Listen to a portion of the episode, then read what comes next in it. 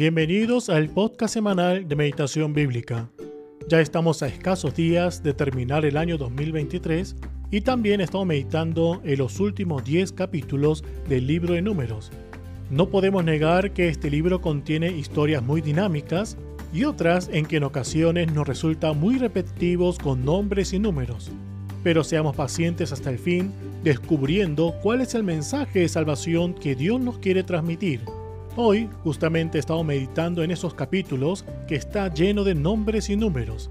Específicamente nos toca meditar el capítulo 26, versículos 28 y 56, y voy a empezar leyendo esta fracción en la versión Nueva Traducción Viviente. Deseo que sea de bendición para cada uno de ustedes.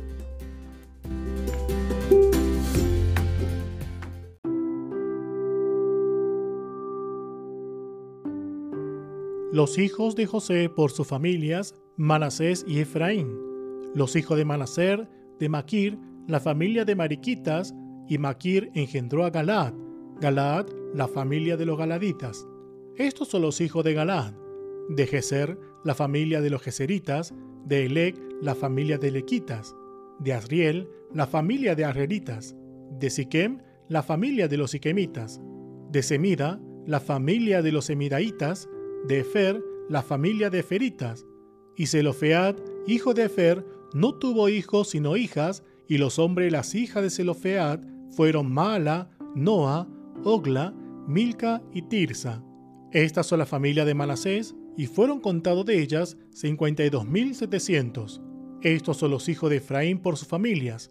De Sutela, la familia de los Sutelaitas, de Bequer, la familia de los Bequeritas, de Taán, la familia de Taanitas, y estos son los hijos de Sutela, de Herán, la familia de los Heranitas. Estas son las familias de los hijos de Efraín, y fueron contados de ellas 32.500. Estos son los hijos de José por sus familias, los hijos de Benjamín por sus familias, de Bela, la familia de los Belaitas, de Asbel, la familia de los Abelitas, de Airam, la familia de los Airamitas, de Sufam, la familia de los Sufamitas, de Ufam, la familia de los Ufamitas, y los hijos de Bela fueron Ard y Naamán. De Ard, la familia de los Arditas, de Naamán, la familia de los Naamitas. Estos son los hijos de Benjamín por sus familias, y fueron contados de ellos 45.600. Estos son los hijos de Dan por sus familias. De Suam, la familia de los Suamitas. Estas son la familia de Dan por sus familias. De la familia de los Suamitas fueron contados 74.400. De los hijos de Aser por sus familias, de Imna, la familia de los Imnitas, de Isui, la familia de los Isuitas, de Bería, la familia de los Beriaitas, de los hijos de Bería, de Eber, la familia de los Eberitas, de Malquiel, la familia de los Malquielitas, y de nombre de la hija de Aser fue Sera. Estas son las familias de los hijos de Aser, y fueron contados de ellas 53.400. Los hijos de Neftalí por sus familias, de Haseel, la familia de los Haseelitas, de Guni, la familia de los Gunitas, de Geser, la familia de los Geseritas, de Silem, la familia de los Silemitas. Estas son la familia de Neftalí por sus familias, y fueron contados de ellas 45.400. Estos son los contados de los hijos de Israel, 601.730. Y habló Jehová a Moisés diciendo, A estos se repartirá la tierra en heredad por la cuenta de los nombres. A los más darás mayor heredad, a los menos menor, y cada uno se le dará su heredad conforme a sus contados. Pero la tierra será repartida por suerte, y por los nombres de la tribu de sus padres heredarán. Conforme a la suerte serán repartidas su heredad entre el grande y el pequeño.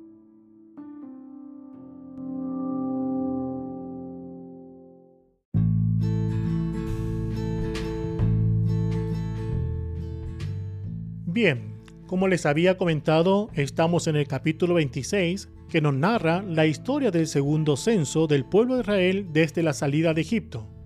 ¿Recuerdan dónde nos narra el primer censo? Sí, en el capítulo 1 de Números. Este libro comienza con la historia del pueblo siendo contado y acomodado. Una historia muy similar es la que podemos encontrar en el capítulo 26, cuál es el capítulo que estamos meditando el día de hoy. No sé si recuerden, pero una de las cosas que enfatizamos en los primeros capítulos de este libro es cómo se presenta el pueblo de Israel. Si leemos el capítulo 1, sin duda el pueblo de Israel tiene la imagen de un ejército que tiene que prepararse para la batalla. Y es por eso que cuando se realiza el censo, solo se cuenta a varones que estaban aptos para salir a la batalla. Esto lo podemos ver en Números capítulo 1, versos 2 y 3, donde dice lo siguiente.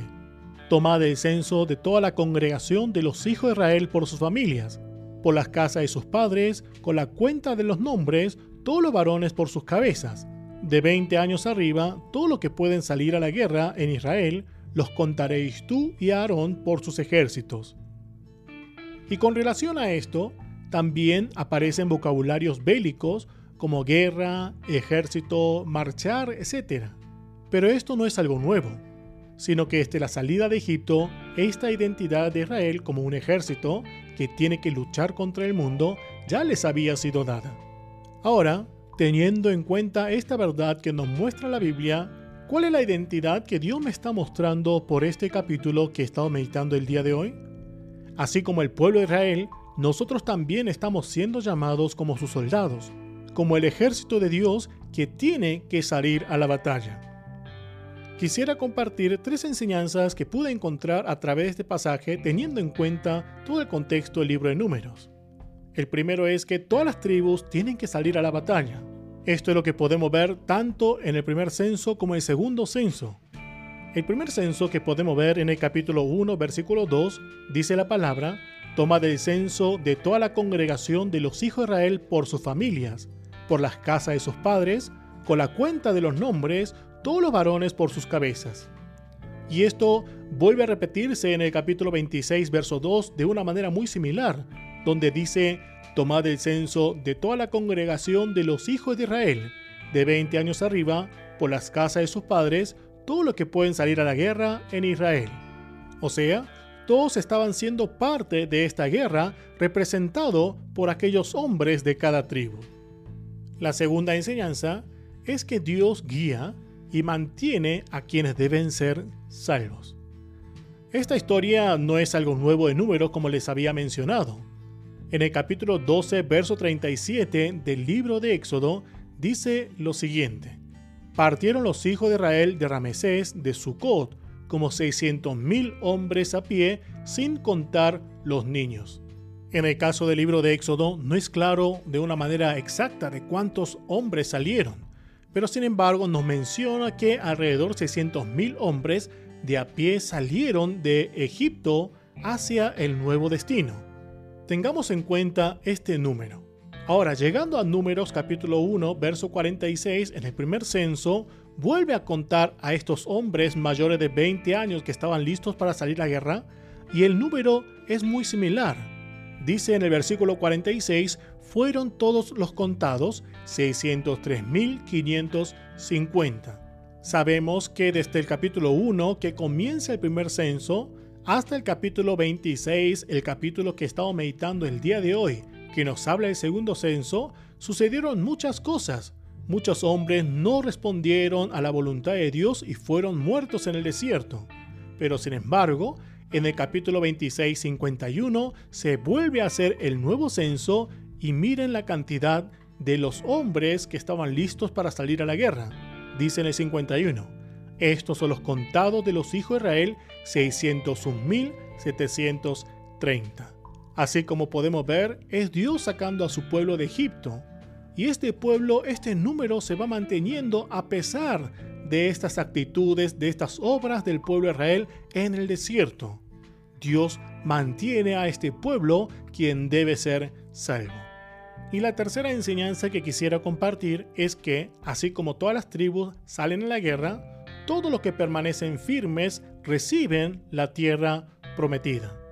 Los últimos cuatro versículos del pasaje de hoy nos menciona esto, donde dice, y habló Jehová a Moisés diciendo, a esto se repartirá la tierra en heredad, por la cuenta de los nombres, a los más darás mayor heredad y a los menos menor y a cada uno se le dará su heredad conforme a sus contados, pues la tierra será repartida por suerte, y por los nombres de la tribu de sus padres heredarán, conforme a la suerte serán repartidas su heredad entre el grande y el pequeño. O sea, todos tienen que salir a la batalla. Y dentro de los que permanecen firmes en ese camino de Dios, en esa relación con Dios, heredan esta tierra prometida. Ahora, podemos ver cómo es el Dios que nos quiere presentar, que nos presenta estos pasajes. El Dios que yo puedo encontrar es un Dios que tiene un propósito, y ese propósito es hacernos su pueblo. Esta historia es muy claro de este libro de Éxodo. Es un Dios que va a caminar delante de nosotros, guiándonos, finalmente queriendo entregar esa tierra prometida. ¿Cómo estamos viviendo a este Dios hoy en nuestras vidas, en nuestro diario vivir?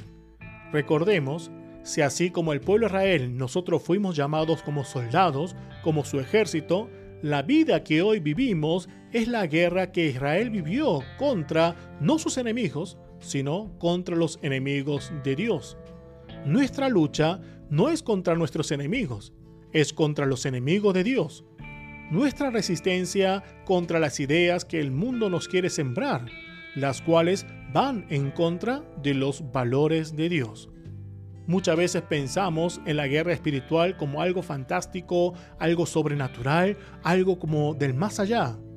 Pero así como los israelitas en el desierto, nosotros hoy, en el lugar donde estamos, nuestra lucha es con nosotros mismos para seguir el camino de Jesús sin caer en las trampas ni en las tentaciones que Satanás pone en nuestras vidas. Esta es la guerra que debemos vivir cada día. Y sin dudas, hoy en día podemos ver qué dolorosa es la guerra. Escuchando noticias de Israel contra Hamas, Ucrania contra Rusia. Pero recordemos que solo los que permanecen firmes en el camino de Dios heredaremos su promesa. La parte más hermosa es que esta guerra no la peleamos con nuestras fuerzas, sino que Dios provee para que nosotros podamos caminar junto a Él. Oro para que el mismo Dios que acompañó y fortaleció a Israel sea con cada uno de nosotros hasta finalizar nuestro camino.